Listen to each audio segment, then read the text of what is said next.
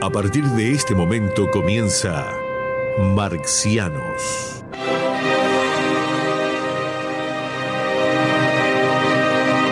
Para compartir sus pensamientos galácticos quedan con ustedes Daniel Vanina Croco y Carlos Amir González.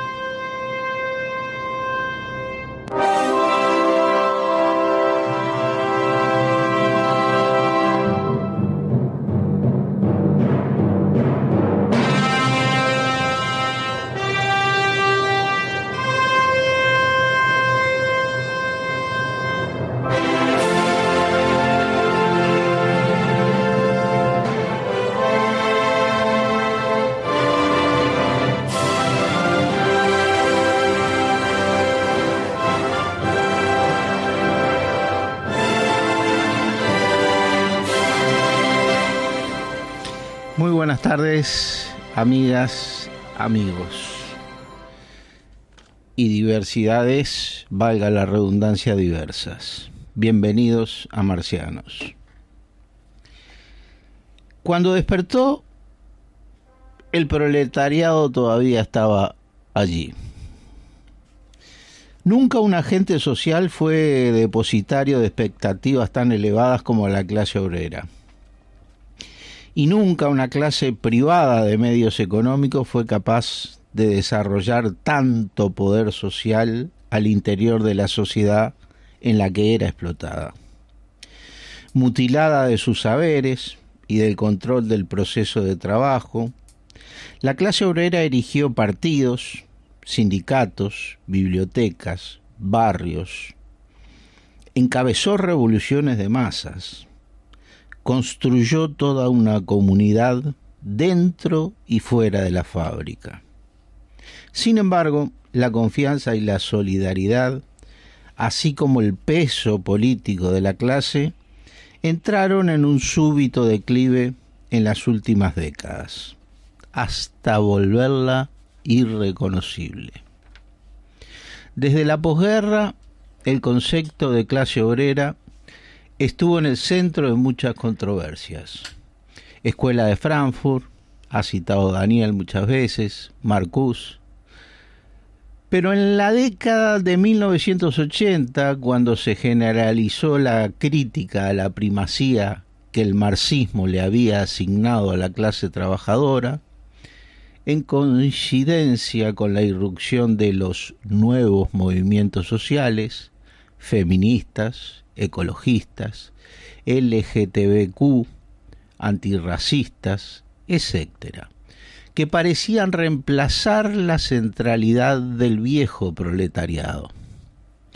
Las críticas a la concepción marxista de clase fueron muchas, y algunas muy solventes, que la clase obrera no había desempeñado el papel revolucionario que había pronosticado el marxismo, que el empleo industrial estaba desapareciendo, que el trabajo dejaba de ser el centro articulador de la vida social y por ende de la construcción de identidades políticas, que no se había verificado la tendencia a la simplificación de la estructura social entre proletarios y burgueses que había predicho Marx, sino que por el contrario, se había complejizado el espinoso problema de las clases medias, que era un error atribuirle a la clase obrera un carácter universal por el cual su emancipación conllevaría la liberación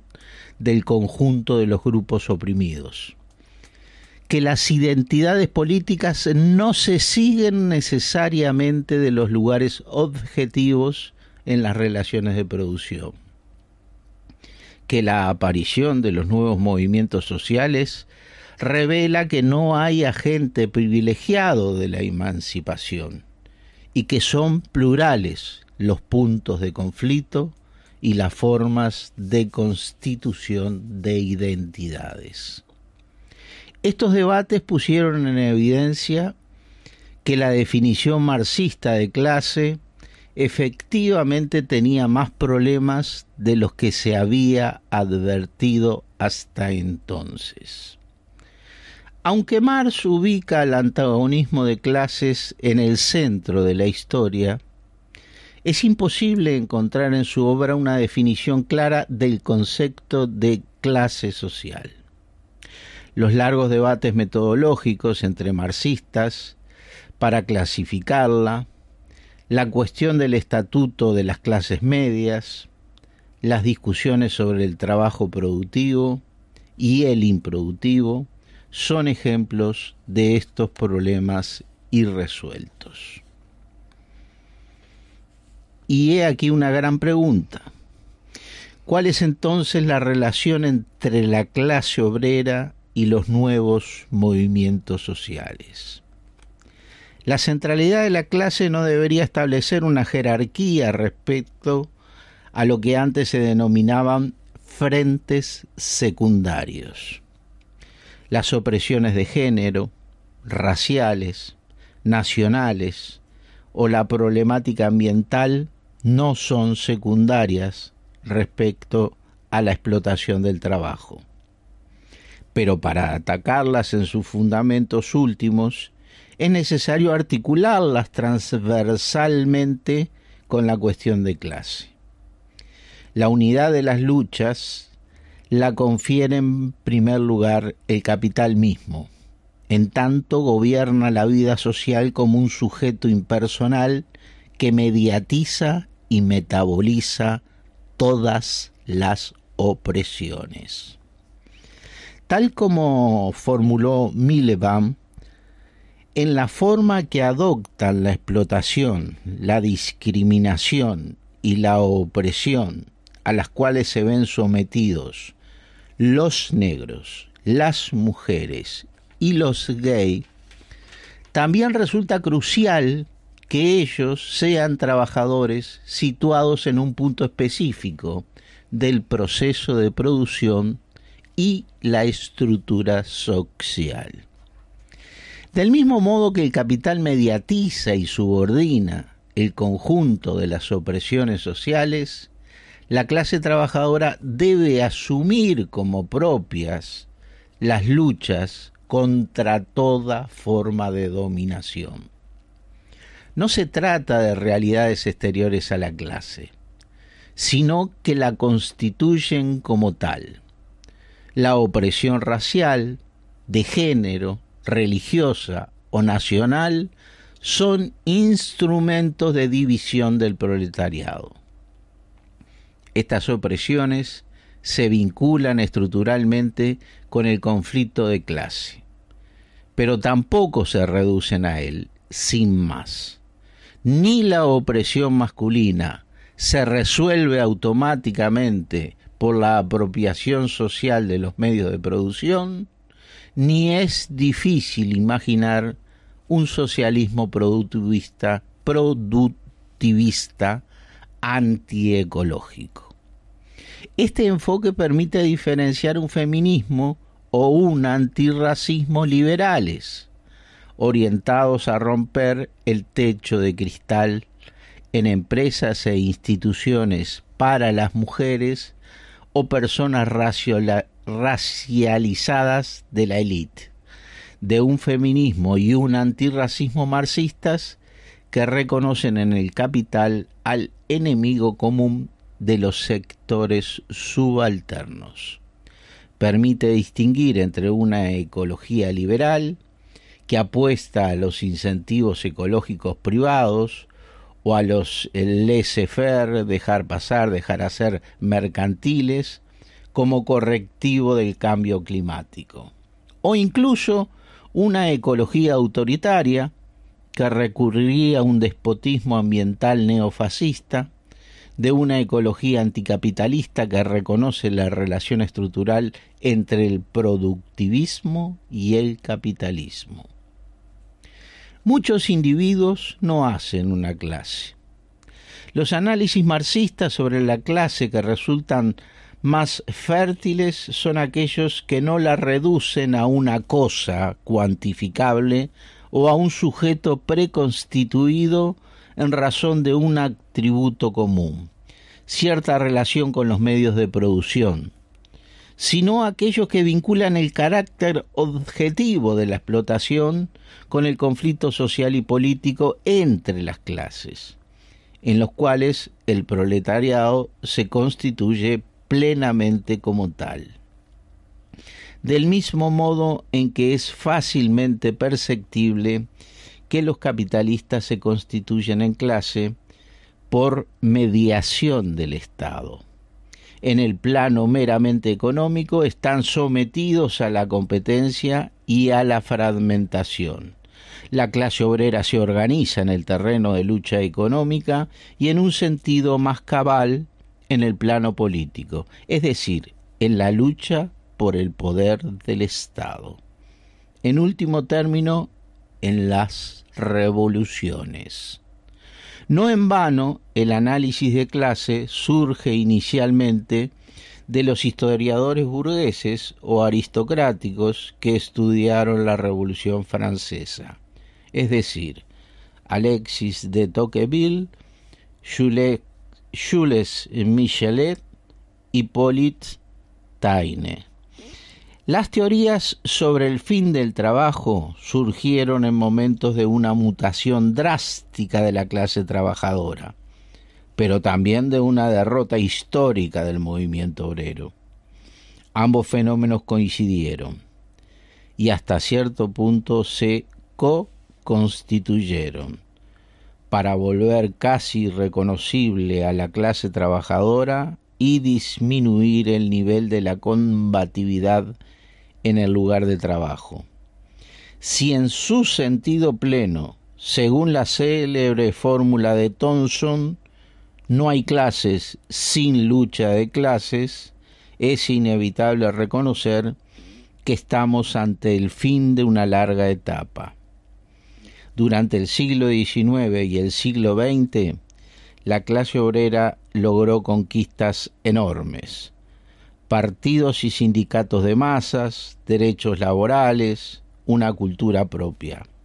Hoy, en buena medida, ese largo ciclo de dos siglos está agotado.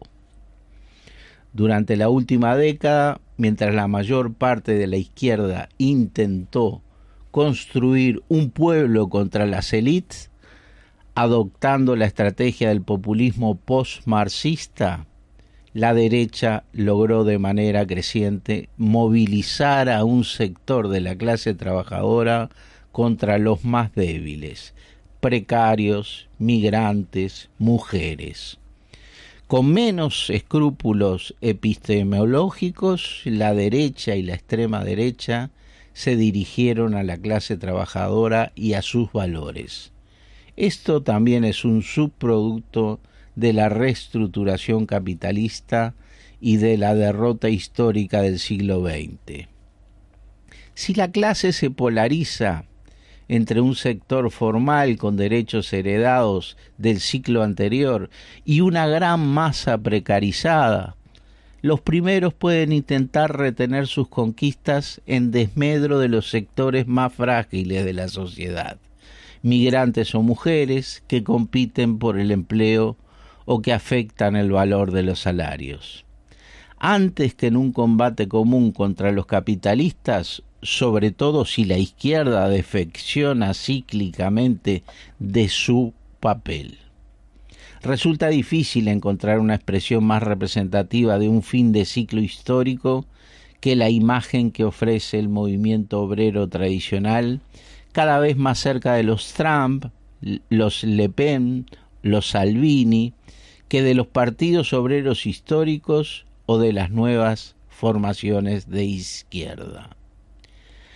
Recuperar una política de clase, en lograr, en lugar de sublimar la derrota renunciando a ella, debe ser el punto de partida para la izquierda socialista. Pese a todo, la clase obrera está aquí para quedarse. Estamos ante un nuevo comienzo que se parece al que enfrentaron aquellos artesanos y obreros de oficio que pusieron los primeros cimientos del proletariado moderno. Pese a su fragilidad, diversidad y falta de claridad política, ellos sentaron las bases de lo que años después fueron partidos de masas y revoluciones obreras que definieron un siglo entero.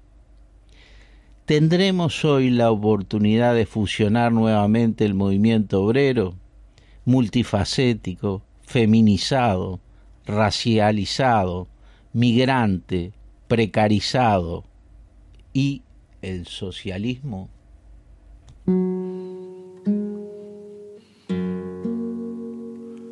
Cuando ya nada se espera personalmente saltante, más se palpita y se sigue más acá de la conciencia, fieramente existiendo, ciegamente afirmando, como un pulso que golpea las tinieblas, que golpea las tinieblas.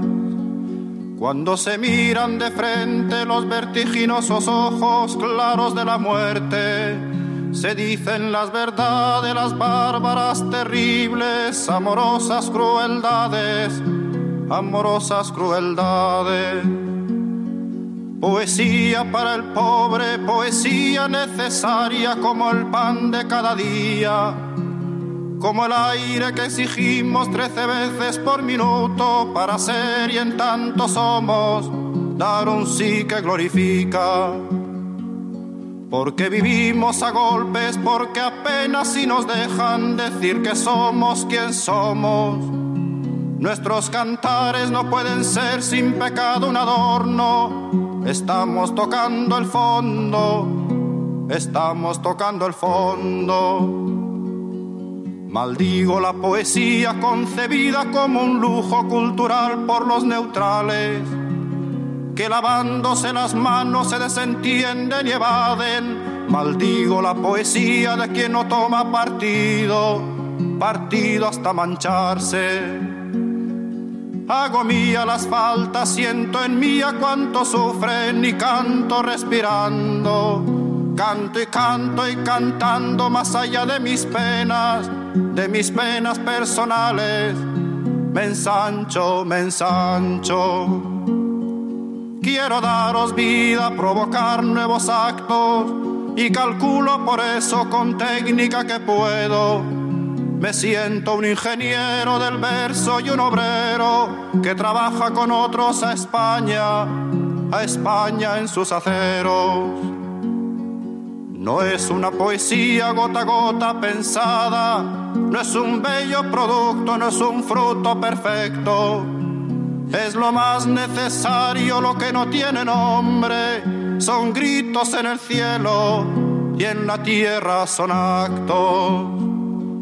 Porque vivimos a golpes, porque apenas si nos dejan decir que somos quien somos. Nuestros cantares no pueden ser sin pecado un adorno. Estamos tocando el fondo, estamos tocando el fondo.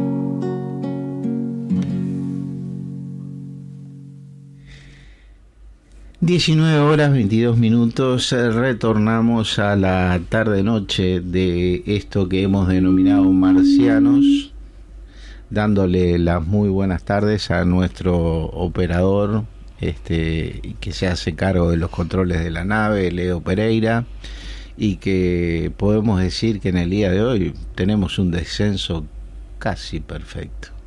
No sé cómo se siente usted, Beatriz Avero, en el descenso, si se ha tenido que tomar alguna pastilla para los nervios. Por el mareo. Por el mareo. Este, usted, Daniel Vanina, ¿cómo fue, está? Fue muy placentero. Fue muy placentero el descenso, bueno. Y muy buena la introducción, o, llamémosle así. Eh, el, el, el, el, homónimo de, de Beatriz Avero, licenciado Martín Mosquera, licenciado en Filosofía de la Universidad de Buenos Aires, se lo agradece a través mío. Este, eh, me pareció adecuado por, por ambos temas, por ambos temas, por ambos ejes temáticos que iban a tratar tanto Beatriz este, Avero como usted, Daniel, ¿no? Usted con los temas del poder, del Estado, este, Beatriz con esto de, del del desamor entre el, el, movimiento feminista, ella que es una marxista feminista, también profesora de filosofía, este, entre este desamor de pronto entre el movimiento feminista y este, las corrientes o los movimientos de izquierda que hablaba bastante Martín Mosquera de esto, ¿no? De cómo este, eh, quienes se, se, hacen cargo a nivel social o político o ideológico de las cuestiones de un futuro más venturoso para la humanidad tendrían que tener más en cuenta a los movimientos que los van a acompañar en esa tarea. Ese es el tema de Beatriz Avero. Adelante, Beatriz Avero. Bueno, muchísimas gracias. Eh, la idea hoy es meternos en el tema, en la relación entre la izquierda y el feminismo, y haciendo un poco de historia y basándonos en un libro maravilloso que entre otras cosas mi idea de presentarlo acá es motivar a la gente a leerlo porque es un libro que está muy bien escrito y que, y que despierta un entusiasmo interesante. El libro se llama Historia de un amor no correspondido, ¿no? Historia de un amor no correspondido. Y sin adelantar mucho, digamos que es un amor no, no correspondido desde la izquierda al feminismo, no del ah, feminismo a, a la izquierda, ¿verdad? Sobre todo en Uruguay, ¿no? Sobre todo en Uruguay. Hay países en los que la realidad este, fue distinta, pero en Uruguay la que no correspondió al amor feminista fue la izquierda. Este es un libro escrito por Ana Laura de Giorgi, que es una licenciada, perdón, una doctora en ciencias sociales de la Universidad de Sarmiento, de Lides, es docente de feminismo en la facultad, en la Universidad de la República, docente de epistemología feminista, este libro es el resultado o es a posteriori de su tesis doctoral, ¿verdad? Ella nació en Maldonado y bueno, y es una joven contemporánea con un pensamiento muy inquieto. Yo quería rescatar, este, es muy complejo hablar de todo el libro, pero quería rescatar algunos elementos que me parecen importantes en cuanto a la característica del libro y en cuanto a algunos de los elementos que aparecen como conclusiones. En primer lugar, este libro es el resultado de una investigación. Eso significa que no es solo un libro de opinión, sino que es el resultado de una investigación. Una investigación hecha desde una perspectiva epistemológica feminista. Eh, yo alguna vez ya nombré a Haraway en el programa. Haraway es una epistemóloga feminista y marxista. Y digamos que el, el modelo de esta investigación que se basa en entrevistas a personas que vivieron, digamos, eh, distintos momentos del proceso de construcción de la izquierda y de construcción del feminismo en el Uruguay. Eh, son entrevistas, eh, hay elementos aportados por las entrevistadas como cartas, poemas, música, que van generando de alguna manera el ambiente o el marco desde el cual se debe interpretar la entrevista. Entonces yo decía, que tiene que ver con una epistemología feminista. Fíjense lo que dice Donna Haraway, que es de alguna manera el marco epistemológico sobresaliente en esta investigación. Antes que vaya así a lo de Donna, sí. Explíquele a la audiencia, como le hago a Vanina muchas veces, epistemología, ¿qué quiere decir? La epistemología es la llamada en, el, el término anglosajón para lo que los franceses llamaron la filosofía de la ciencia. O sea, eh, lo que la epistemología analiza son las condiciones en las que un saber científico se hace verdadero, se constituye como tal. ¿Ah? O sea que, eh, ¿bajo qué condiciones un saber es científico? Es científico. ¿Ah? Y obviamente que la epistemología de las ciencias físicas o de la matemática o de las ciencias sociales tiene marcos absolutamente diferentes porque se analizan fenómenos estructuralmente distintos. Disculpe la interrupción. No, está perfecto. Entonces, Haraway dice, el saber científico implica contar historias. Y estas se elaboran siempre desde ciertos marcos interpretativos disponibles. ¿Qué significa esto? Que una cosa son los hechos, o lo que uno podría llamar los datos. Pero eso, la ciencia no es juntar hechos. La ciencia es interpretar hechos. Cuando esos hechos se interpretan, se construye una narración acerca de los mismos.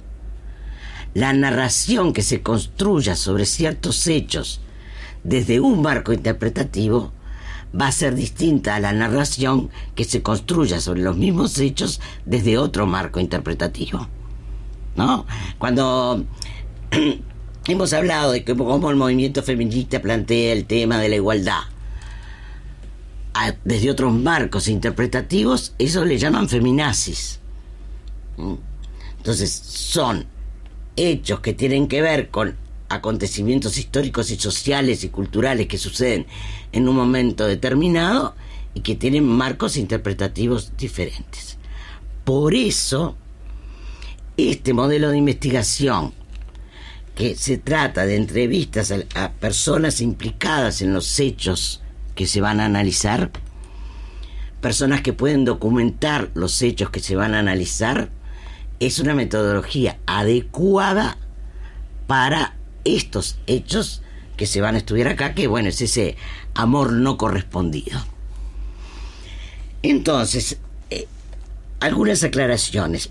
El libro exactamente se llama Historia de un amor no correspondido, feminismo e izquierda en los 80. ¿Qué quiere decir esto? Que no vamos a estar hablando de esa relación hoy en día. Se trata de buscar elementos en la historia que permitan dar cuenta de algunos hechos presentes. Por eso los 80 son tan importantes. Ya dice, bueno, el final de la dictadura y el comienzo de la transición. Ese es el periodo que va a tratar de analizar. Vamos a ver que yendo un poquito más para atrás, porque las entrevistadas hablan en los 80, pero tuvieron historias este, desde algunos años anteriores. Entonces, hay una primera cosa que la autora señala que a mí me pareció interesante, fue como eh, los años 68 o la década del 60, pero más particularmente el 68, genera en el caso de las mujeres una cosa que es lo que ella llama la saca del problema doméstico, de la cotidianeidad doméstica. La mujer venía preparada para alguna vez casarse, tener hijos, le enseñaban a coser, a bordar, a tejer, yo padecí todo eso, por suerte siempre fui muy mala en eso, este y no a que tuviera una carrera y no, por lo menos en los sectores mayoritarios de la sociedad. En ese momento aparece una primera eh, transformación en algún sentido cultural, donde para un montón de sectores de la sociedad, capas medias o algunos sectores este, de trabajadores más calificados, digamos, empieza a tomar fuerza la idea de que las hijas mujeres también tienen que estudiar de que las hijas mujeres también tienen que terminar su bachillerato y de que las hijas mujeres también puedan hacer una carrera universitaria. Entonces, esto lo que hace es como un fenómeno en, dos direcciones. Por un lado, saca a estas, en ese momento adolescentes, de la cotidianidad del control familiar. Porque si tiene que ir a un liceo, si tiene que ir a una biblioteca, si tiene ¿no? que realizar múltiples actividades en relación a, sus obligaciones curriculares, sale en parte del control. Pero a la vez, la participación en las organizaciones de izquierda va generando una reacción en esas mujeres. Ella dice por allí a una de las entrevistadas, dice, me saqué la pollera, me saqué los tacones, me puse zapatillas y un vaquero esas transformaciones que hoy tal vez para... La minifalda. Eh, claro. este, la minifalda famosa. Este, pero estas se ponían vaqueros. Nosotros no fuimos vaqueros. También minifalda. Este. eh, sentarse en el cordón de la vereda a fumar un cigarrillo, por ejemplo, en la puerta del liceo. ¿no? Que eran actos que tenían también un sentido de rebeldía, de autonomía y de liberación. Fumar no era porque el cigarro fuera rico. Digo, a alguna le debía gustar, pero era porque fumar era un acto de rebeldía. Porque las mujeres que fumaban, mm, cosas que se decían, eran todas unas putas. Sí, claro. Totalmente. ¿No? Entonces yo me hago puta, me siento en la puerta del liceo, fumo cigarrillo en el medio de todos. Esos actos llevaron de alguna manera a una separación de lo doméstico, una separación del control familiar y a militar en organizaciones de izquierda. Ahí la autora señala una cosa interesante. Por un lado, hay como un descubrimiento de una nueva forma de ser mujer. Por supuesto que estas mujeres no eran feministas, ¿no? Hay por un lado una nueva construcción identitaria de la mujer. Pero también hay un problema. Ella lo dice así, dice, para pararse en una silla y hablar en una asamblea, había que asumir características masculinas, porque si no, no nos animábamos. Entonces, por un lado hay una reivindicación de la nueva forma de vivir el ser mujer. Pero como militante revolucionaria, hay que asumir características que hasta ese momento, en el marco de la cultura, eran del varón. Porque el que hablaba en las asambleas era el varón. Las mujeres no hablaban demasiado en las asambleas. Y había que estudiar, y había que formarse, y había que leer más que los varones. Porque no había una cultura de que la mujer hiciera eso. Había que construirla, ¿no? Como decía Cita Rosa, crece desde el pie. Había que hacerla crecer desde el pie a esta nueva forma de militancia. En algún momento ella dice, eh, la intención no era ser revoluc- era- no era ser feministas, era ser revolucionarias. Era ser como el Che Guevara. El Che Guevara femenino había que ser. ¿no? Esas mujeres que luchaban, que trataban de construir una nueva identidad que rompía con el modelo eh, hegemónico de familia, que tenían relaciones sexuales sin casarse, que empezaban a ver el aborto como alternativa, que no tenían necesariamente como visión enamorarse para siempre, casarse y tener hijos, este, Aparte el marido dejó de ser marido para ser compañero. exacto, el compañero. Me frena allí un poquito con todo este estereotipo de la mujer tratando de meterse en el ámbito exclusivo para los hombres y sus élites para irnos a una pausa y ya regresamos.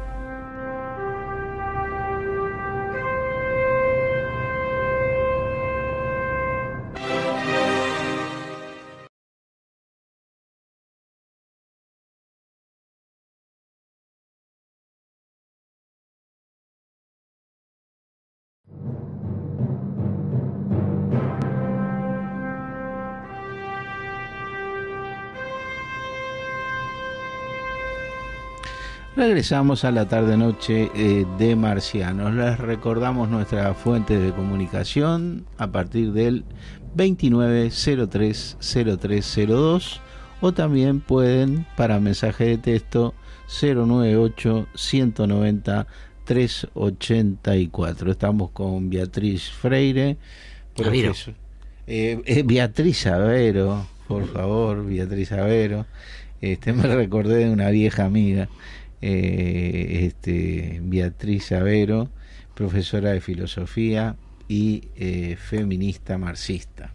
Eh, nos está desarrollando este tema de los amores y desamores entre el feminismo y la izquierda. Adelante, Beatriz. Bien, yo decía que para poder ingresar al ámbito de lo político, que era un ámbito obviamente masculinizado, eh, las mujeres tuvimos que de alguna manera asumir conductas que eran propias del ámbito este, de las conductas masculinas.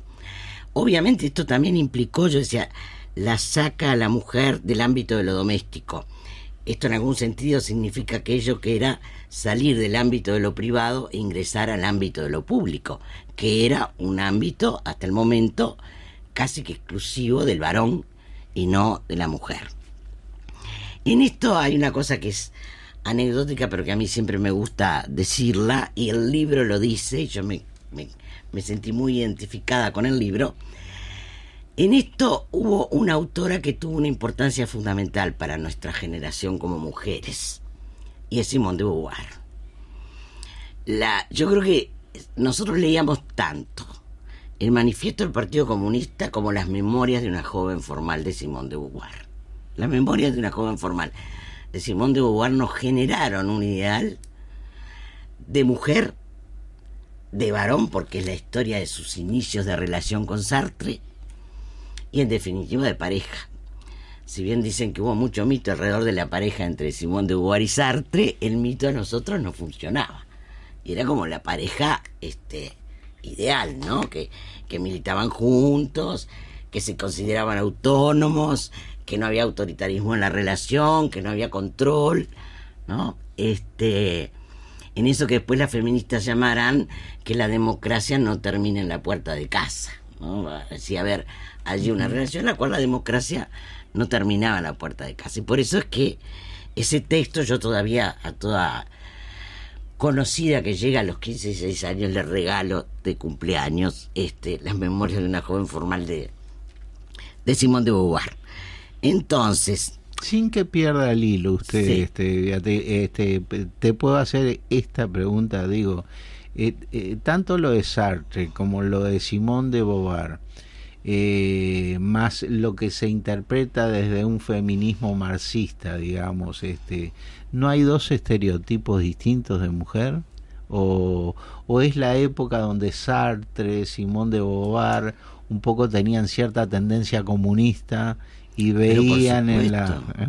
O sea, militaron contra la guerra de Vietnam, ¿no? Este, tenía una concepción del amor y la sexualidad este, muy libertaria. Muy libertaria.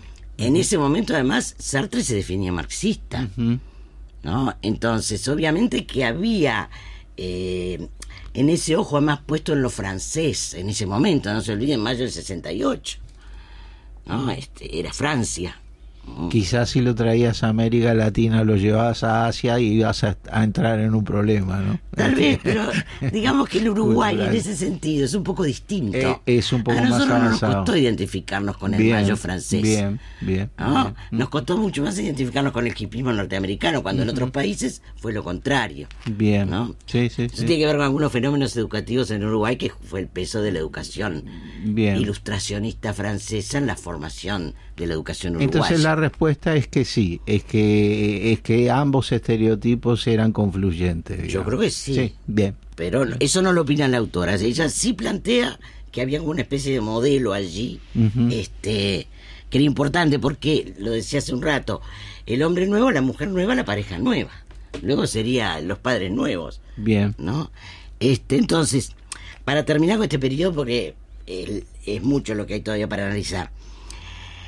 ¿Qué se gana en este periodo? ¿no? Que es previo a la dictadura. Se gana este lugar de la mujer militante, aún sin una concepción feminista, pero sí con una concepción de ser mujer militante. ¿no? ¿Qué no se resuelve? Bueno, esto de poder tener a la vez una identidad militante y feminista. Porque todavía se sigue planteando ¿no? Que ah, yo soy militante, milito por los derechos de las mujeres, pero eso no quiere decir que sea feminista. ¿No? Eso, eso lo debemos haber oído mil veces. ¿no? Este, después voy a citar una frase de Arismendi y Vanina que te va a encantar sobre este tema. Este, entonces, yo lucho por los derechos de las mujeres, lucho por los derechos de las trabajadoras, lucho por los derechos de las estudiantes, pero no soy feminista. Entonces, pero sí está el concepto de mujer y de movimiento de mujeres, pero no necesariamente de feminismo que va a llevar su tiempo en este desarrollarse. Bien, luego yo por supuesto que pido disculpas porque puedo llegar a ser un poco sintética además, pero si no nos va a dar el tiempo. ¿Qué pasó en la dictadura? Ahí la autora hace una cosa para mí muy interesante, porque ella distingue qué pasa en el exilio, qué pasa en la cárcel y qué pasa en el incilio. ¿Qué pasó con estas mujeres que entraron a la militancia? Muchas fueron guerrilleras, militaban en sus partidos, o pasaron tres cosas, algunas fueron presas. Mujeres uruguayas este, que por la situación del Uruguay tienen que pasar a convivir en cuatro escenarios distintos que tú citaste recién. Exilio, cárcel y lo que ella va a llamar el incilio. El incilio. ¿No? ¿Qué hicieron las mujeres? Esto sí que lo voy a sintetizar, aunque el libro plantea con mucha más extensión. Pero digamos, en el exilio, ¿qué le pasó a las mujeres? Muchas de. Primero, hubo exilios distintos. Sobre todo para las mujeres. Porque no era lo mismo exiliarse en México Lógico. que exiliarse en París. Evidente. Ahí las narraciones de estas mujeres contando sus experiencias y que ella retoma son distintas. En México las uruguayas sentían que eran excluidas, que eran este, perseguidas. En Francia tuvieron hasta una sensación de libertad, en el sentido que llegaron, y sobre todo en Suecia también, llegaban, el Estado les daba la escuela para los nenes, tenían trabajo, había un Estado protector de la condición de las mujeres. Entonces descubrieron, hay una muy graciosa que dice, hasta descubrí que la comida se podía comprar. Entonces, obviamente que las situaciones fueron distintas según el lugar donde esas mujeres se exiliaron. Pero a la vez tuvieron que descubrirse como mujeres de nuevo. Porque resulta que ahora tenían que asumir el control de sus vidas, muchas veces encargándose de hijos. Entonces, este asumir el control, poder descubrirse de nuevo como mujeres, lleva a una cosa que no había pasado antes y que es típico de lo que se va a desarrollar luego en el feminismo, que es esto de que la mujer tiene que poder encontrarse con su propia identidad emocional, afectiva y de experiencia. No se vivencia igual desde la masculinidad que desde el feminismo, ¿verdad? O desde eso de que es ser mujer, todo eso, ni los afectos, ni las experiencias, ni los fracasos, ni los sufrimientos. Entonces hay allí como una vuelta a una interioridad para poder resolver los problemas que la realidad objetiva estaba planteando. En cuanto a la cárcel, allí ella incorpora de manera muy interesante, es- para mí es una de las descripciones más lindas que hace, que no las hace, ella retoma lo que las expresas cuentan. También sucede lo mismo, descubrirse como mujer. ¿No? Porque entonces aparece el cuidado, el cuidado de la otra, el cuidado del cuerpo, el cómo peinarse, el cómo arreglarse la ropa, el cómo cantar, el cómo divertirse entre mujeres, porque así no había varones. ¿No? Ella a la vez ahí lo que señala es cómo estas mujeres, en medio de la mayor vulnerabilidad, ¿no? Porque el varón es vulnerable cuando está en la cárcel o tortura, pero la mujer es más vulnerable por su propia condición de mujer. Y sobre todo porque además el torturador es varón. Entonces hay una doble vulnerabilidad por ser militante, por ser perseguida. Había mujeres torturadoras también. Ah, bueno, eso, este... Y por ser mujer, pero seguramente no era la mayoría. Entonces, como ante esa vulnerabilidad lo que aparece es esto que yo también ya en algún momento hice referencia, aparece la sororidad, que es esta solidaridad entre mujeres. ¿No? Entonces, en la cárcel las mujeres vivieron, sobrevivieron y se fortalecieron en medio de esa sororidad, donde también descubren nuevamente esa forma particular de vivir su identidad como mujeres, aún en la cárcel. Y por último, en el incilio, es interesante, porque todos deben recordar, los que vivimos esa época, que bueno, las mujeres juntaban los paquetes para llevarla a los presos, juntaban comida para las ollas populares. Entonces, en lugar de quedarse en la casa, Esas mujeres politizaron de alguna manera la vida social, porque juntaban cosas para los presos, se vinculaban a las ollas populares, o sea que politiza la cotidianeidad. Esa cotidianeidad en la que el, el incilio la somete, ¿no? porque no puede tener actividad política, en lugar de volverla a lo doméstico, politiza esa cotidianeidad en medio del incilio. Estas cosas además, cuando uno analiza otros países, fueran muy específicas en Uruguay. ¿no? Esta capacidad de las mujeres, lo mismo sucedía con los periódicos clandestinos, los llevaban las mujeres adentro del delantal. Y lo repartían vecino a vecino. Esa cuestión de transformar lo barrial en político es un elemento este, sumamente interesante. Entonces, aquí aparece entonces la salida. ¿no? Tercer momento, y ahí sí ya entramos este, totalmente en los 80, es la salida de la dictadura. ¿Qué pasó ahí? ¿Qué pasa con esta construcción identitaria y a qué conflictos se enfrenta? Porque obviamente la salida de la dictadura eh, desestructura esto de la construcción de identidad entre mujeres prácticamente solo entre ellas a meterse de nuevo de lleno en la cuestión política y en la solidaridad y en la sociedad. Y acá sí, entonces ya podemos empezar a hablar de que estas mujeres se autodefinen como feministas. Ahí te pido un punto y aparte y, mm. te, y te hago estas preguntas. Este, tú en la primera etapa que me habías hablado como mujer marxista feminista, me habías hablado de cuatro etapas de evolución de la lucha del feminismo.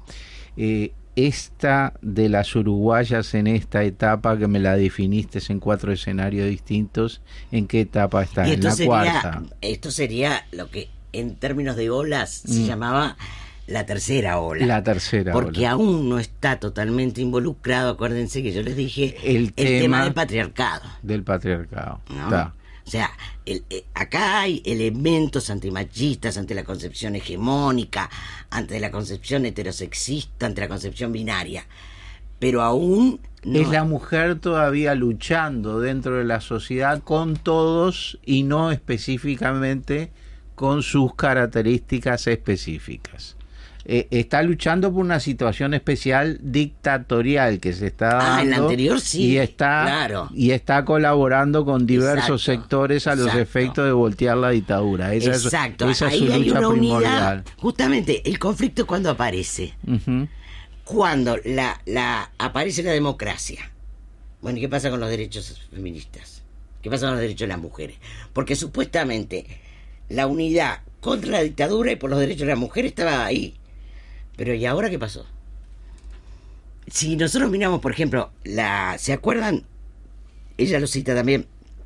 La CONAPRO, que se armó para hacer un programa de acuerdo a los partidos políticos para este llevar adelante cuando ganara el primer gobierno democrático. No había comisión de mujeres había de educación, de salud, de...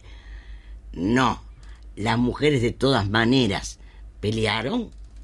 Por eso, me acuerdo que nos parábamos ahí, funcionaba la Asociación Cristiana de Jóvenes en la puerta y se hicieron, se empezaron a escribir una serie de documentos que se entregaban justamente para ver que junto con los otros temas, el tema de la mujer, la igualdad y los derechos de las mujeres fuera considerado en el marco de un programa varios, de acuerdo. Varios gremios tenían componentes femeninos, pero el que tenía mayor componente femenino era el sector de la aguja. Era el sector más súper explotado. Ya lo sé. Era el sector más súper explotado. Sí, sí. Y lo sigue siendo. Seguramente. Entonces, ahí eh, aparece, por lo tanto, la salida democrática, ¿qué pasa con el feminismo? ¿Qué pasa con el movimiento de mujeres? Por primera vez hay como una racionalización del problema. Y entonces, si ustedes miran el 84, en enero, yo me acuerdo tal cual, la primer marcha de mujeres, fuimos unas 100 mujeres y yo recuerdo que la consigna con el PITCNT era que los varones se paraban en el cordón de la vereda para hacer seguridad. O sea, mujeres por el medio, los varones y hacer seguridad para protegernos. Eso es en enero. Para el 8 de marzo las mujeres planifican una movilización, como siempre. Se pide permiso y es prohibida. Entonces no se realiza. Pero en noviembre del 84 es la gran movilización que dicen que hubo 100.000 mujeres. O sea, en un año, el 84, tres eventos. Eh, ¿Me hablas del Río de Libertad? No, no, no. Mujer, movilización de mujeres. Tenés que acercarte un poco más al micrófono, Juanito. Este. Bien. Entonces, ¿cuáles eran los temas planteados? La libertad, el- el- los derechos reproductivos, los derechos sexuales, el tema del aborto, el tema de las igualdades de condiciones de acceso a responsabilidades públicas y políticas. El casamiento igualitario, me imagino. No, todavía no. Todavía no. Todavía no, justamente. Una de las características de este momento, de los 80, esas reivindicaciones van a aparecer recién al final de los 80. Porque este era un feminismo heterosexista aún. Es más, eh, se cuidaban mucho de no ser lésbicas. Porque además eran una de las acusaciones que recibían. Entonces acá empiezan a aparecer las organizaciones de mujeres, eh, Cotidiana Mujer, ¿verdad? Por ejemplo, este eh. Eh, una organización en torno a un periódico que se llamaba La Cacerola, donde justamente es sintomático el nombre Cacerola, como un elemento liberador y no como un elemento de encarcelamiento. Este, los nombres son mujeres casi todas muy muy conocidas en su momento porque salían por todos lados, por más que Fanny Pujensky era la más conocida porque era un poco la más escandalosa, digamos, pero a, esas organizaciones se, se nuclean mujeres de todos los partidos de izquierda, del PVP, del PST, del, del Partido Comunista, del Partido Socialista, de la Vertiente. No quiero decir nombres porque no quiero olvidarme de nadie, pero piensen en la cantidad de mujeres este, que aparecen allí de las distintas organizaciones políticas. Entonces, hay un emergente de organizaciones feministas y por otro lado de organizaciones feministas en el seno de las organizaciones políticas. ¿No? Si piensan en el popular, una foto que ella pone maravillosa, este el artículo de Rodríguez Villamil sobre el tema del feminismo y arriba hay cómo hacer que crezcan las flores y al costado una receta de cocina. ¿No?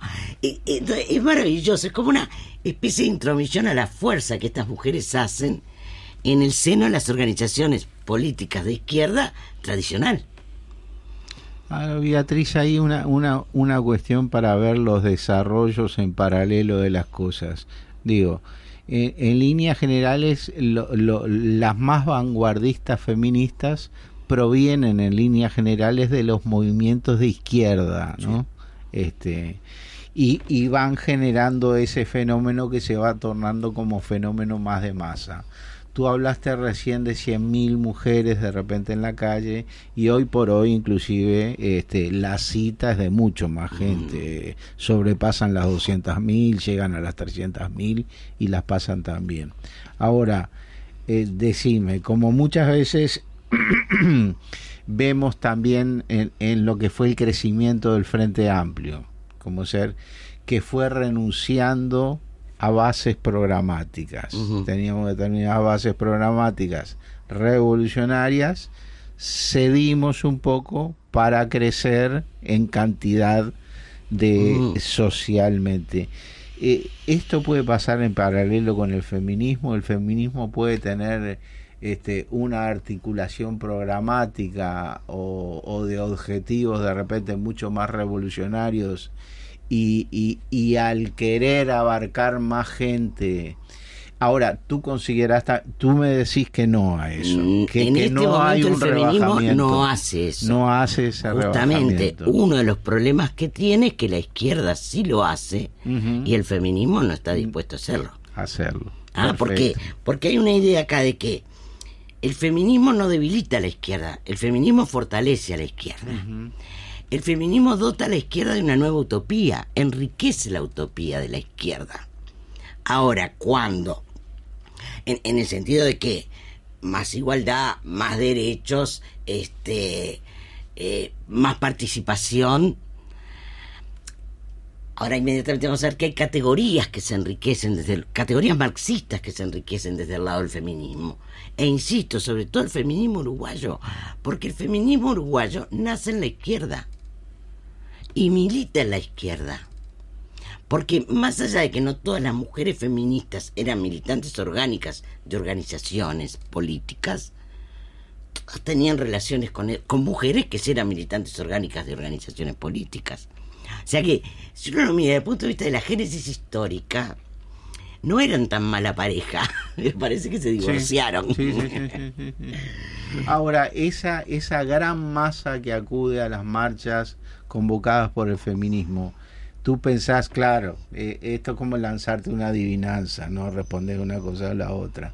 Este, pero que hay una gran parte de esa masa que tiene un sentido crítico acerca de que está participando porque cree en los postulados que allí se están manifestando, o hay dos o tres que son los que unifican en líneas generales. No. Como ser el tema del feminicidio ha sido un factor muy convocante, ¿no?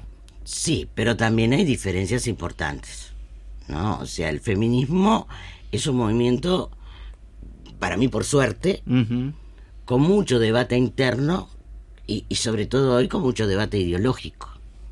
No, tal vez en algún momento el debate fue más político que ideológico. Pero hoy el, el debate es fundamentalmente ideológico. Entonces, de problemas. Eh, yo decía hoy, bueno, que la democracia en el país y democracia en casa, que la democracia no termine en la puerta de casa. ¿Con qué tiene que ver esto? Bueno, con posturas de varones militantes de izquierda, que eran los compañeros de militancia, pero que en la casa eso no era así. Hay una caricatura maravillosa en el libro donde hay un hombre con un cartel que dice igualdad para las mujeres y la mujer está delante y él le dice el cartel te lo llevo yo, quédate a cuidar los nenes. ¿No? Es una maravilla. Este hay todo un capítulo del cual yo no voy a hablar que está dedicado al humor. Donde Mafalda, por supuesto, y no queremos más Susanita, era una consigna, donde Mafalda, por supuesto, es un personaje privilegiado en toda esa crítica que Mafalda hace de lo que era la realidad cotidiana en su hogar. También se señala, eh, por ejemplo, Guambia, que fue un- una publicación antidictadura, era machista y se burlaba de las feministas. ¿Mm? Eh, hay anécdotas, una reunión en la casa del Partido Socialista, este, mujeres socialistas reunidas, aparte que dice que en todos los locales donde había la habitación de la comisión de mujeres era la peor, este, cuando van saliendo, un compañero les dice, ¿vinieron como feministas o como compañeras? ¿No? Ahí vemos cómo esta cuestión, ¿verdad? De, de, de- de la rispidez a la interna de la izquierda respecto al movimiento feminista es una constante. ¿No? Ahora yo lo que te voy a rogar es solidaridad democrática o sororidad de estos entre Sonoridad. mujeres nada más. Sororidad. Sororidad. Sororidad, qué palabra difícil. Otra palabra más sencilla. Este, con Vanina, con el otro género, para que tenga unos minutos para desarrollar su tema. Nos vamos a una pausa.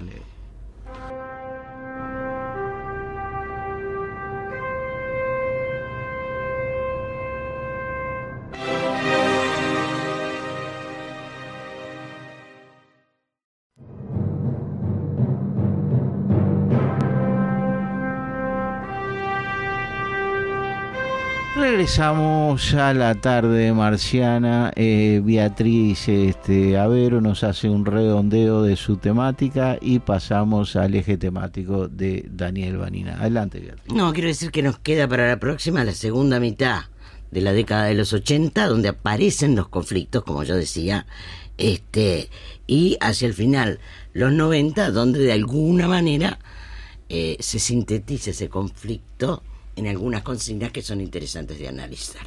Muchas gracias. Muy bueno, muchas gracias a usted, de, de- a Bueno, la querida difícil, saltar del compañera. feminismo a la dictadura del proletariado, ¿no? Está complicado. Porque el desafío era ese, ¿no? Era, eh, hablando, vinimos hablando del socialismo, de, de la teoría del eslabón más débil, etcétera, y nos íbamos a meter en, en una discusión muy compleja que es la dictadura del proletariado. Que se puede abordar por muchos lados, pero yo empezaría primero por decir que eh, en, el siglo XIX Marx lo usa y tenía un significado distinto al que tiene dictadura actualmente. ¿no? Eso de, de- de la dictadura, represión, este, violencia, tortura, exilio, eso, eso no estaba implicado en el término tortura. Todo el mundo piensa que Marx lo usó buscando aquella dictadura de los romanos, de la República Romana que cuando la República Romana estaba en peligro, por, generalmente por invasiones, nombraba un general, lo nombraba dictador, le daba poderes, sobre todo para ir a reprimir a voluntad al- a las hordas de los pueblos bárbaros, como le llamaban ellos. Este, y el, el dictador venía y no podía entrar a Roma con sus legiones, tenía que dejarlas afuera. Usted tiene más cercano en la época y en nuestro propio continente al dictador Francia, que hizo Ah. un gobierno en América Latina, de- yo le diría de los mejorcitos, ¿eh? Este, por lo menos en cuanto a su pueblo, en cuanto a su pueblo. Sí, sí. No soy experto y, partí- en Francia. y, par- y partía de esa concesión, ¿eh? Partía de esa concesión. Hay un libro muy interesante que hizo esta historiadora, este, que ahora es viceministra de Cultura del Partido Nacional, este Ribeiro, creo que es de apellido. Ribeiro. Ribeiro, este, que se llama El dictador y el caudillo y que habla y que es algo así como una imitación de vidas paralelas porque el caudillo era Artigas y. Francia el dictador disculpe la interrupción con el poco tiempo que tiene este ese origen romano este eh, se terminaba el, dictador cuando volvía y tenía que dejar atrás del Rubicón porque era el río que había que cruzar y después Shakespeare unos 500 o 600 años después le puso a Julio César aquella famosa aldea Jactaes la suerte está echada cuando cuando cruza el Rubicón con las legiones y se hace nombrar emperador de Roma.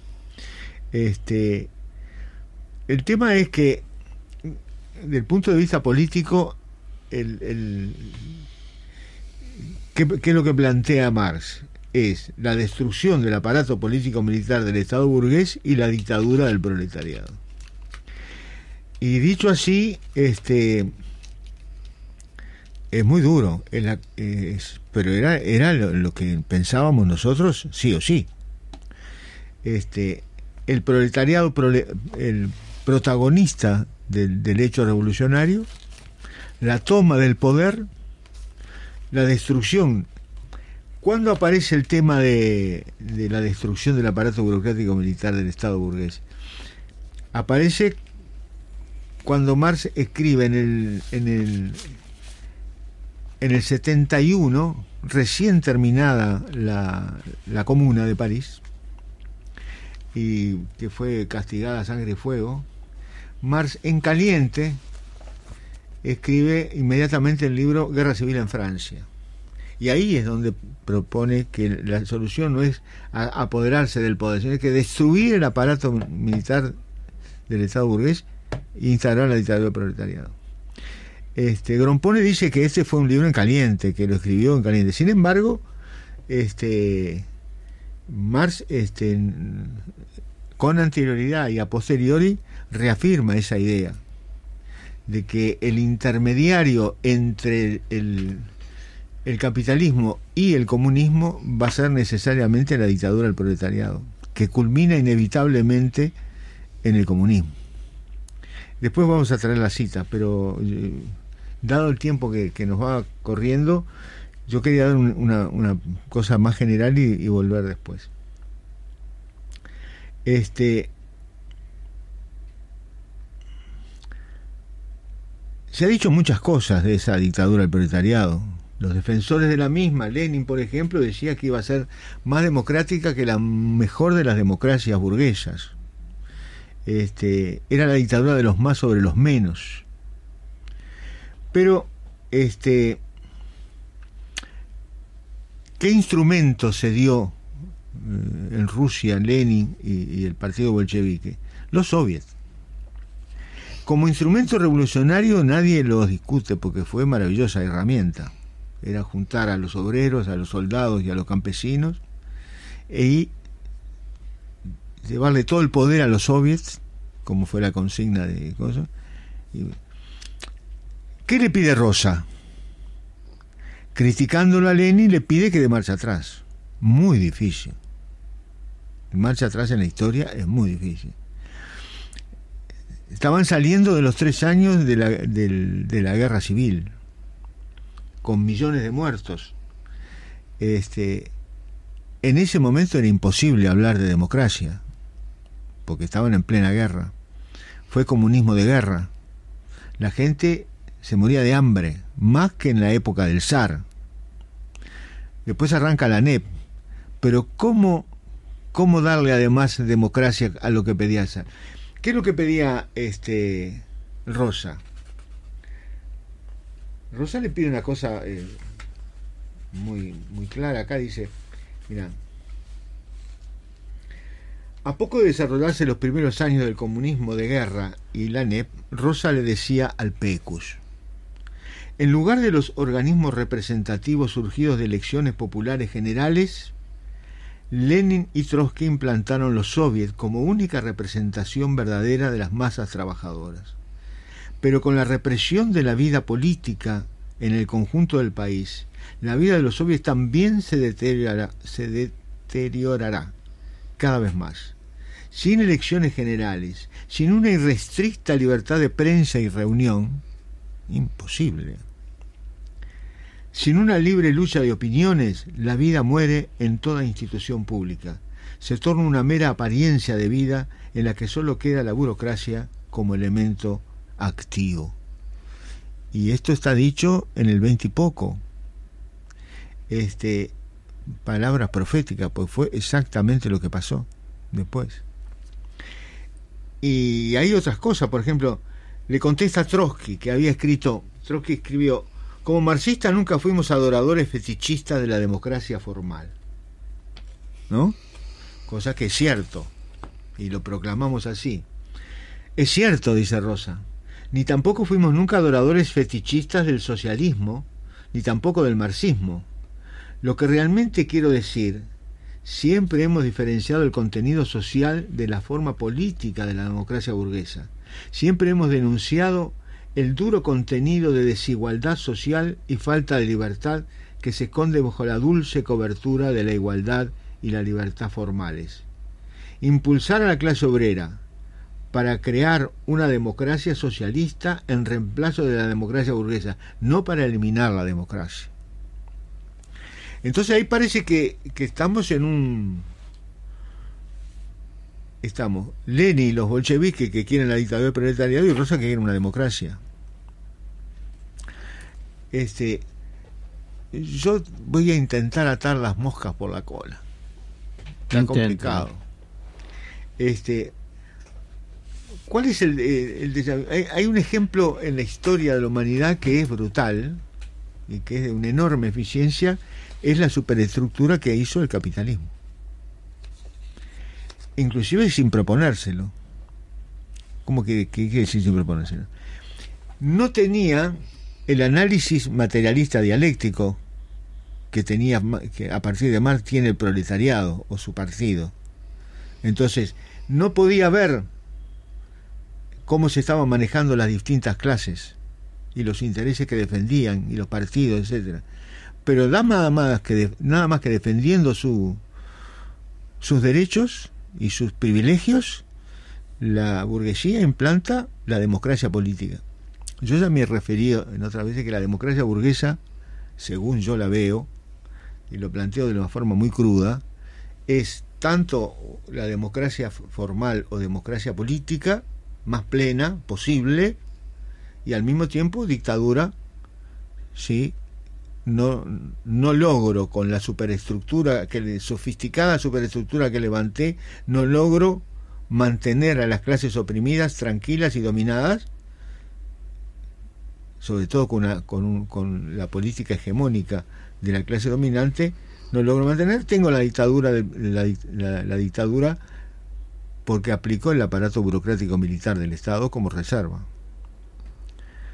por eso que después que la dictadura cae en el Uruguay, los partidos tradicionales no quieren no quieren destruir el ejército ni cuestionarlo ni nada, lo defienden a muerte, lo proclaman y lo defienden. Este, y así lo dicen. Este, entonces, ¿cuál es el tema? ¿Cuál es el tema que, que tendría que, que poderse lograr de aquí en más? ¿Cuál es el desafío central del problema? es generar una democracia socialista con una hegemonía clara de una nueva clase que necesariamente, digo yo, no va a ser el proletariado. Porque voy a sostener de aquí en adelante que el proletariado y la burguesía son clases del viejo régimen que se llama capitalismo. El nuevo régimen que se llamará comunismo, o pónganle el nombre que quieran, superadora del capitalismo, no tendrá como protagonistas a clases antagónicas, porque esa es la definición misma de Marx, y no será el proletariado y la burguesía. ¿Y qué, ¿Y qué inventamos? Tenemos que hacer un trabajo que Marx nos da una pista. Los cooperativistas cultos, que dice Marx y van a tener que aparecer los cooperativistas cultos. Marx cuando intenta eh, entrarse en el futuro, en la sociedad comunista, que en los Grundrisse se este, mete, siempre habla del cooperativismo, que ha tenido muy mala prensa en el Uruguay y en el mundo, el cooperativismo. Ah, estoy bien. Sí, yo no, no, viene eh, bien. Dele tranquilo. Entonces, hegemonía cómo? Eh, todo el mundo habla de la hegemonía y piensa en, en, Gramsci. ¿no? porque fue el que le dio más vuelo, el que le explicó más. Sin embargo, eso ya está dicho en, en, Marx y en Engels. Por ejemplo, Marx dice, por lo menos está insinuado en Marx, ¿no? Marx dice, la clase que constituye la fuerza material dominante en las sociedades, al mismo tiempo su fuerza intelectual dominante la clase dominante, una fuerza intelectual dominante. Es la hegemonía. Lenin eh, lo desarrolla un poco más. La conciencia de las masas obreras no puede ser una verdadera conciencia de clase si los obreros no aprenden, basándose en hechos y en acontecimientos políticos concretos, a observar cada una de las otras clases en todas las manifestaciones de la vida intelectual, moral y política si no aprenden a hacer un análisis materialista y una apreciación materialista de todos los aspectos de la actividad y la vida de todas las clases, sectores y grupos de la población. O sea, está pidiendo que, venga el búho. Que venga el Partido Comunista. Que venga el, partido de intelectuales que Lenin quería. Pero claro. Que venga el partido de cuadros y de masas no, Lenin no lo quería de masas. Era de cuadros. De cuadros. No, lo que pasa es que no tenía condiciones políticas tampoco para un partido de masa porque arrancó clandestino. Está bien, pero, pero son otras las razones por las cuales se le habla del partido de cuadros. Ah, tienes razón, Beatriz. Porque tiene que ver con esa formación necesaria. Sí, sí, sí, sí, sí.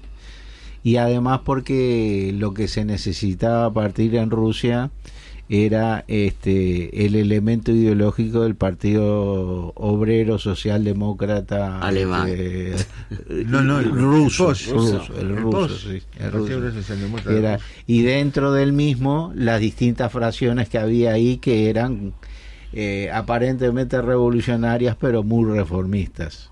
Por eso la necesidad del partido bolchevique, con el enunciado que hacía Beatriz de que necesitaba ser un partido de cuadros para irrumpir en la escena. Disculpe, va adelante, va. Metiendo a Granci ahora en, la discusión. Granci dice, una clase es dominante de dos modos, es dirigente y dominante. Es dirigente de las clases aliadas y dominante de las clases adversarias. Cuando está en el poder, se convierte en dominante, pero todavía continúa siendo dirigente. Había una dialéctica de ahí. Pero bueno, entonces, dando un paso al costado, yo me pregunto, ¿y cómo es eso de, de, la ideología dominante? Porque ¿quién la piensa? ¿Cómo se piensa? Este, ¿Cómo se va metiendo adentro de la cabeza de los dominados y de los dominantes? Porque yo creo que la ideología dominante es, rige las, las acciones de la, del proletariado por dominado y de la burguesía por dominante. Y que esa dominación es inconsciente. Pero en la época de Mar no existía el inconsciente. Eh, ¿Puedo decir algo? ¿Cómo no? Porque vos te preguntabas hoy cómo hizo la burguesía para construir toda esa superestructura que además es la que garantiza el dominio. Sí, claro. Y solo una frase. Eh, Marx comienza la ideología alemana con una frase. Mm. ¿Se acuerdan cuál es? Yo no. No lo saben, pero lo hacen. Ya bueno. Mm. No lo saben, pero lo hacen. Es así. Entonces, este, no está la categoría de inconsciente, pero hay un no saber que es sabiduría, en definitiva. Entonces, porque, eh, por ejemplo, el inconsciente apareció con un cierto desarrollo con Freud y el primer libro es El yo y el ello, fue de 1923. 23. Estaba recontra muerto Marx cuando apareció. Ahí apareció una explicación. Hay una estructura del cerebro donde está el yo, el ello y el super yo y con esos elementos que son parte consciente y parte inconsciente, eh, falta una cosa más, eh, falta los arquetipos de Jan, de Jan del, del suizo porque ahí aparece el inconsciente colectivo como una realidad. ¿Y qué son? Es el arquetipo. Son médicos tratando de descifrar la cabeza de los enfermos mentales, entonces no son eh, este, políticos en acción, pero esto le da la base material. cuando hay algo, en, algún invento sin base material es de poca, es, de vida corta, pero cuando algo tiene base material se, se confirma la realidad. Entonces, Amar lo, lo viene a, institucionalizar el, el, psicoanálisis. El psicoanálisis. Y te falta Lacan. Lacan Con los tres registros, el real, el imaginario y el simbólico. Bueno, sí, sí, sí. Que es también muy afín al marxismo, porque además el propio Lacan era comunista. Sí, yo creo que sí. Estructuralista, ¿no? Sí. Sí, estructuralista. este y entonces, ¿cómo, cómo, cómo, cómo, cómo, cómo viene la mano con esto? Se complica, ¿no? Porque queremos una democracia socialista, queremos tener hegemonía, queremos generarla, y el poder, y, cómo, cómo, disputamos ese poder. tendremos que convencer a, a, a los militares que somos buenos y que no hay por qué perseguirnos. Suena medio, medio raro. Este, hay una cosa sobre el poder que, Yo creo que ahí hay un tema eh, que se convoca inmediatamente en función de todo lo que usted viene desarrollando, ¿no? Con respecto al tema de la de la estructura de la clase dominante y su ideología y cómo la misma este es cuando el eh, el tema se convierte en un tema tan superestructural que un poco eh, eh, se eleva al tema de la lucha de clases, donde no se van a concretizar todas las cosas en la lucha de clases. Se necesita además tener intelectuales orgánicos a la revolución para la comprensión de todos estos temas que ustedes acaban de desarrollar. y si no, la revolución francesa es el ejemplo de eso. Este, había capitalismo, había desarrollo capitalista en Francia, en Inglaterra, ¿no?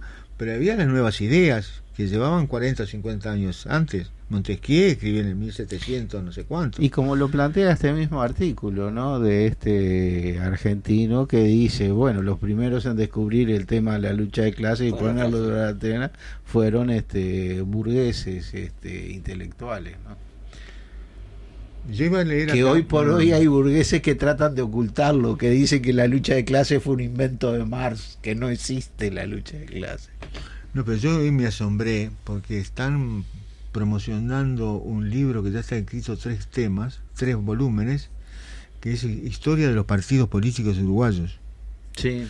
Este, y hay dos o tres sociólogos que... que José Rila, sé que José es Rila de esos, sí. y otros más que son blancos que, que, este, que, que escribieron el libro blanco, hay otros que escribieron el, El libro color rojo y, y el colorado y hay otros que, que- Y ahora escribieron un cuarto. Y libro. estuve escuchándolo como media hora hablando de los partidos, de la importancia, de cómo- y nunca apareció ni, ni la palabra ideología ni lucha de clases. Los partidos no representan nada, son unas, unas estructuras de gobierno, de poder, de juntarse la gente, de todo cultural, pero no, no hay, no hay una cosa. Yo no sé si porque Rila o, o, o cosas sabe lo que es la lucha de clases. Sí. Totalmente. Entonces, Sí, que la conocen de nombre por lo menos, pero no lo nombran. Entonces, entonces el análisis nunca es, es, es un análisis fallido. Porque si yo no uso el, el- el- el- A mí como le la esencia de los partidos políticos, no había parti- partido político en Roma, no había, o en el feu- feudalismo. Y, Ahí en la democracia burguesa partido político. y si la ideología estará en todo, Vanina, que este a mí, como le comenté hace un tiempo, se me rompió el televisor. En el televisor yo veía algunos informativos y como tengo cable, algunos de los canales europeos. Entonces el otro día quise ver el informativo y dije, bueno, dentro de los de la televisión el subrayado es el mejor. y lo metí en la computadora. Y entonces me comía cada una de las tandas que aparecían en el medio del informativo. Y no era que me desesperara tanto la crónica roja, el informativo y todo lo demás. Me desesperaban las tandas publicitarias.